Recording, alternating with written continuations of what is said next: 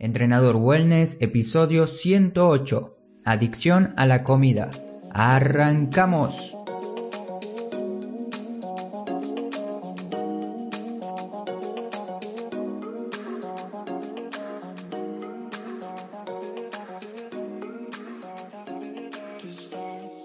Muy buenos días para todos, bienvenidas y bienvenidos a Entrenador Wellness, este podcast donde vas a aprender realmente sobre entrenamiento, alimentación y lo fácil que generar hábitos saludables para que obtengas la vida que de verdad te mereces. Soy Marcos, profesor en educación física y entrenador personal. Hoy vas a tener la posibilidad de aprender sobre la adicción a la comida cómo realizarte una autoevaluación para determinar esa adicción y tres consejos prácticos que puede o no prevenir y disminuir esta adicción. ¿Por qué te digo que puede o no puede ayudarte?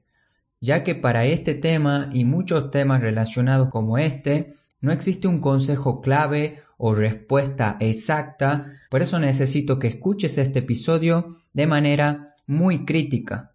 Y antes de entrar de lleno al episodio de hoy, dentro del artículo también te iré dejando enlaces a los estudios científicos en los que me baso para hablarte, para traerte esta información, algunos libros recomendados sobre alimentación y otros profesionales como nutricionistas y psicólogos que considero que pueden ayudarte de verdad si estás pasando por una adicción de uno o más alimentos que vas a escuchar hoy en el episodio. Este es el segundo episodio de una guía de alimentación que estoy preparando para vos, así la tengas disponible en audio. El primer episodio fue sobre el hambre. Si aún no lo escuchaste, te recomiendo que después de este le eches un vistazo, lo puedas leer o escuchar también. Empezamos por qué es la adicción. Es una enfermedad crónica y recurrente del cerebro que se caracteriza por una búsqueda patológica de la recompensa y o alivio a través del uso de una sustancia u otras conductas. En otras palabras, es una dependencia del consumo de alguna sustancia o de la práctica de alguna actividad. Cuando se habla de adicción en una conversación más general entre amigos o con compañeros del trabajo, pueden surgir temas más conocidos, ya sea por lo que ven en la televisión, por lo que viven en su barrio o por la vida misma, se van a tratar temas como el alcoholismo, el tabaco, se va a hablar sobre algunas drogas más adictivas como la cocaína o la heroína, y desde el punto de vista médico esto está visto como una adicción, ya que estas sustancias tóxicas que te mencioné, el tabaco, el alcohol, la cocaína y la heroína, son tóxicas y perjudiciales para nuestra salud. Eso lo sabemos todos, pero ahora te diré qué es la adicción a la comida. En cuanto a la adicción de la comida, implica una obligación regular por comer uno o varios alimentos particulares a pesar de que la persona sabe que esos alimentos le van a afectar su salud. Muchos alumnos que tuve tenían una cierta adicción a determinados alimentos y entre entrenadores compañeros yo recuerdo que les comentaba esta situación que estaba viviendo cuando recién empezaba, buscando posibles soluciones para mis alumnos, pero las respuestas eran muy vagas y poco prometedoras, la verdad, porque parece y suena fácil que una persona adicta, por ejemplo, al chocolate, tenga que dejarlo. Solamente le tienes que decir, deja de comer tanto chocolate y se acabó. Pero como te dije, parece y solamente suena fácil ya que es imposible eliminar un mal hábito tan arraigado como este que te puse de ejemplo, adicción al chocolate, se necesita un trabajo constante y en muchos casos en conjunto con otros profesionales, como te mencioné los nutricionistas, psicólogos y entrenadores. Paso a paso se puede lograr una mejoría. Si no te consideras adicto a ninguna comida, esto no quiere decir que tengas un super control de ti mismo, solamente no tienes el apetito por comer de manera insaciable sin fin como las otras personas. ¿Y qué quiero decirte con esto? Lo más sencillo siempre es criticar y juzgar porque no requiere ningún esfuerzo.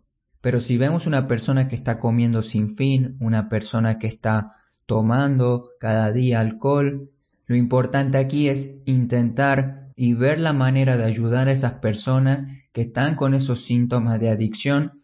En mis programas de entrenamiento es algo que intento siempre conseguir mediante charlas constantes con mis alumnos. No solamente les prometo un entrenamiento mensual y me olvido de ellos, también intento acompañarlos mes a mes para que resolvamos algunos de estos problemas. Y en tu caso puedes ayudarlo simplemente escuchándolo o escuchándola. ¿Cuáles son los alimentos más adictivos? Una pregunta muy frecuente que te podré responder hoy. Actualmente existen diferentes estudios que mencionan una lista de alimentos que producen mayor adicción. Te nombraré tres listados y al final vamos a sacar algunas conclusiones, así como también puedes pensar si estos alimentos te son adictivos o crees que puedes controlarte de no comer ninguno. El primer estudio en 1991, traducido a español Antojos de comida en una población universitaria, se llevó a cabo a más de mil jóvenes, 97% eran mujeres y el 68% hombres, y dio como resultado siete alimentos de mayor adicción. En primer lugar era el chocolate, el segundo pizza, el tercero snack y otros alimentos salados, el cuarto helado, el quinto dulces y postres, el sexto carnes y pollo y el número 7 pan y pasta. Otro listado de alimentos adictivos fue realizado gracias a una investigación en Japón solamente a mujeres dio como resultado 10 productos, 10 alimentos diferentes. En primer lugar, el arroz, el segundo lugar, el chocolate, el tercero, pastel, el cuarto, helado, el quinto, pasta, el número 6 carne a la parrilla, el 7 fideos, el 8 arroz y pescado, el 9 onigiri y el 10 patatas fritas. En el artículo vas a ver algunos de los platos típicos de Japón. Yo solamente te dije lo que trae el plato. Algo que te quiero destacar, como lo hacen en la investigación, es el deseo de comer arroz, que puede ser característico de estos países asiáticos por consumir tanto arroz y que hay considerables antojos de sushi en Japón. Esto puede ser trasladado a cualquier país ya que cada país tiene su arte culinario. Sin ir tan lejos, solamente tienes que pensar qué es lo que más se come en tu país o qué es lo que más se come en tu casa y ahí te vas a dar cuenta. Te puedes hacer una pregunta que yo me hice hace bastantes años que era ¿por qué tengo que comer eso? En Argentina la mayor parte de la población ansía y tiene muchas ganas de comer cada fin de semana un asado, que es carne asada básicamente, y yo me negaba por varias razones. Una de ellas era simplemente por no hacer lo que todos hacían o lo que todos hacen, porque se sigue por supuesto comiendo asado. Hasta que lo probé en el año 2015, 2016, no recuerdo bien, y con esto quiero decirte que no hace falta seguir y comer lo que hace la gente a tu alrededor. Tienes que intentar ser diferente, siempre intentando buscar la lógica a lo que estás haciendo y esto te va a ayudar a que tengas un estilo propio de vida saludable. Por último, concluimos con otra lista más de alimentos adictivos, en este caso un estudio a donde se analizaron más de 600 personas dio como resultado tres alimentos. El primero fue la pizza, el segundo chocolate y el tercero helado. Como conclusión de los listados de alimentos adictivos que escuchaste, para concluir esta parte, quiero recomendarte que tomes en cuenta los anteriores listados de alimentos para que te pongas tu propio objetivo respecto a lo que estás comiendo. Si actualmente comes mucho chocolate cada día o de manera frecuente cada semana, este puede ser tu alimento que debes disminuir del listado de productos más adictivos, ayudándote con diferentes estrategias, por ejemplo las que escuchaste en el episodio pasado o las que vas a escuchar dentro de un momento y otras que podré darte en un futuro en esta guía de alimentación. Por darte otro ejemplo, si en tu casa se come pan cada día en diferentes momentos del día, puedes empezar a optar por empezar a trabajar en este alimento que se encuentra en la lista de los más adictivos y quizás no te habías dado cuenta antes, puedes empezar a disminuir su consumo diario o seleccionar días específicos para comer el pan en casa. También te puedes preguntar para qué me sirve saber la lista de los alimentos más adictivos. Si fuera una persona poco razonable, te diría que el listado de alimentos que te acabo de decir son directamente para que intentes no comer ninguno de ellos. Pero hay que ser más flexible y pensar antes de hablar. Esta es una característica que intento potenciar cada día y que te recomiendo que puedas adquirir se le puede decir característica o hábito. Este listado te puede servir para que veas qué ultraprocesado puedes optimizar al máximo en tu alimentación semanal o mensual. Como consejo práctico te recomiendo que elijas una manera de comer con diferentes porcentajes de comida real, procesados y ultraprocesados. Hice una tabla que la vas a tener en el artículo que se divide en tres. La primera parte de la tabla dice 90-10, la segunda parte 95 y la tercera parte de la tabla 100%. En la primera parte de la tabla tienes el 90-10. En la primera parte entraría el 90% de comida real, acompañado de buenos procesados, y el 10% serían los ultraprocesados. Aquí debemos colocar los alimentos que escuchaste de la lista de más adictivos. Luego en la segunda parte de la tabla tenemos la estrategia 95% comida real y buenos procesados y un 5% de ultraprocesados. Puedes dejar este 5% para pecar un fin de semana o reservado para alguna salida con amigos una o dos veces al mes, por ejemplo. La última estrategia que te propongo, que está en la tercera parte de la tabla, es 100% comida real y buenos procesados. Te puede parecer difícil para empezar, pero si ya llevas tiempo alimentándote como tu biología real lo necesita, no te va a dificultar dar este gran paso.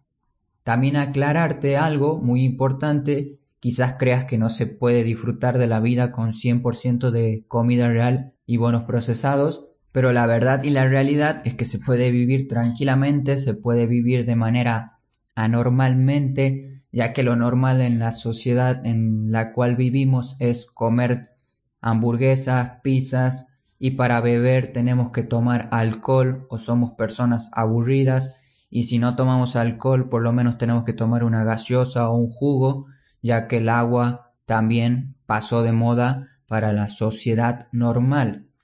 En la comunidad de entrenador wellness, ya sea que estés en la lista de correos o en el grupo de Facebook, busco personas raras que no les importe vivir al 100% con un estilo de vida saludable y si te consideras una persona rara que busca vivir de manera diferente, visita este artículo para encontrar un formulario donde te vas a unir a la comunidad wellness.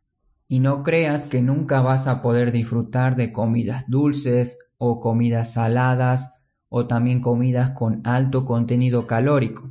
Esto es algo que mueve mucho al ser humano, al cerebro del ser humano, estos sabores, y se puede comer este tipo de alimentos, pero hechos con comida real, no saciando el deseo de una manera simple, yendo al supermercado y comprando un tarro de helado, que también podría ser una opción, pero como te digo, esto es relativo y depende de cada persona cómo quiera comportarse.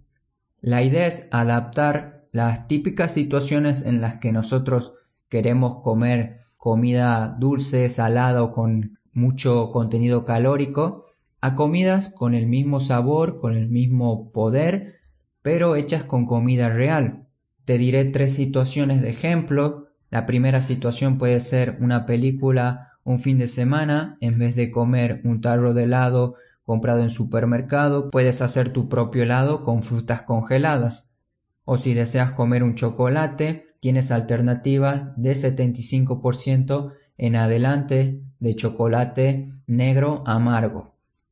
Y si quieres también picar mientras estás trabajando o algo para llevar a una caminata, te puedes preparar unas galletas de avena con miel o también llevar fruta. Y con eso ya tendrías un snack saludable. Casi todo en la vida tiene solución, así que comer sano hoy en día no es para nada difícil. Solo falta tener muchas ganas de cambiar.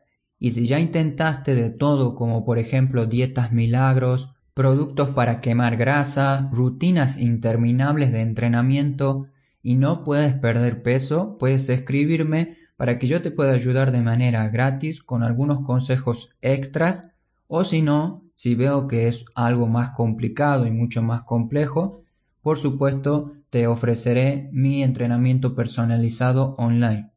En el artículo vas a encontrar una manera para evaluarte y medir la adicción de determinados alimentos. Es una herramienta bastante conocida y utilizada, pero requiere de determinado tiempo para que te la puedas hacer con tranquilidad, por eso la tienes escrita en el artículo para que te tomes un momento y si la necesitas la puedes hacer. Ya para ir terminando, también te quiero mencionar una perspectiva evolutiva que comparto del estudio en el que me baso para hablarte de este tema y además de varios profesionales que están a favor de una alimentación basada en nuestra evolución, si tienes ansiedad o ganas de comer alimentos con muchas calorías, como por ejemplo los que mencionamos en las listas anteriores, una pizza, una hamburguesa o chocolates, por parte no es tu culpa que sientas esas ganas por comer y por buscar comida. Nuestro cerebro está programado para tener ese comportamiento entre comillas te lo digo, ya que antes se necesitaba con ansias cazar, recolectar y comer algo, porque si no, simplemente nos íbamos a morir. Hoy en día ese comportamiento evolutivo nos juega en contra, ya que no necesitamos largas caminatas ni cazar gastando grandes cantidades de energías para poder comer. Tanto vos como yo somos seres muy afortunados que no necesitamos esforzarnos demasiado para poder obtener comida. Solo con dirigirnos a la cocina y buscar lo que queremos ya podemos comer lo que deseamos. Es algo que debemos agradecer diariamente, pero que no debemos abusar de ello.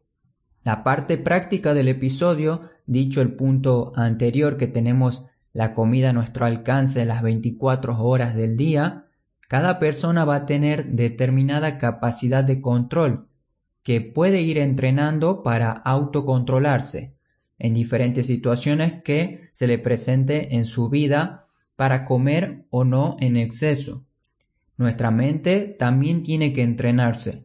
Con esto quiero explicarte que en tu alimentación tiene que existir periodos de escasez y periodos de abundancia en las diferentes épocas del año. Quédate con estos dos conceptos que serían escasez y abundancia. Me gustaría darte algunas ideas para poner en práctica estos dos periodos que serían escasez y abundancia. Por supuesto, escucha y aplica lo que creas conveniente y las herramientas que te interesen. Puedes profundizar más criticando siempre la información, no adoptes todo lo que lees y todo lo que escuchas. La primera herramienta es para utilizar de forma diaria, ya sea por una o unas horas, para empezar a practicarla y entrenar tu autocontrol, utilizando el ayuno intermitente, una buena herramienta de fácil acceso, gratis y que tiene su base científica. La segunda herramienta es algo que puedes utilizar de manera semanal, que puede ser un día de tu semana que tenga poca comida, como por ejemplo una sola comida al día, ya sea la del desayuno, la del almuerzo o la de la cena, también puede ser ninguna. Otro día de tu semana que sea de abundancia, pero sin excesos de comida, y en lo posible que sea comida real. También puedes probar semanas con más o menos cantidad de comida. Y la tercera herramienta es mensualmente, o mejor dicho, de temporada. Estaría bueno que te adaptes a los alimentos que existen actualmente en tu ciudad.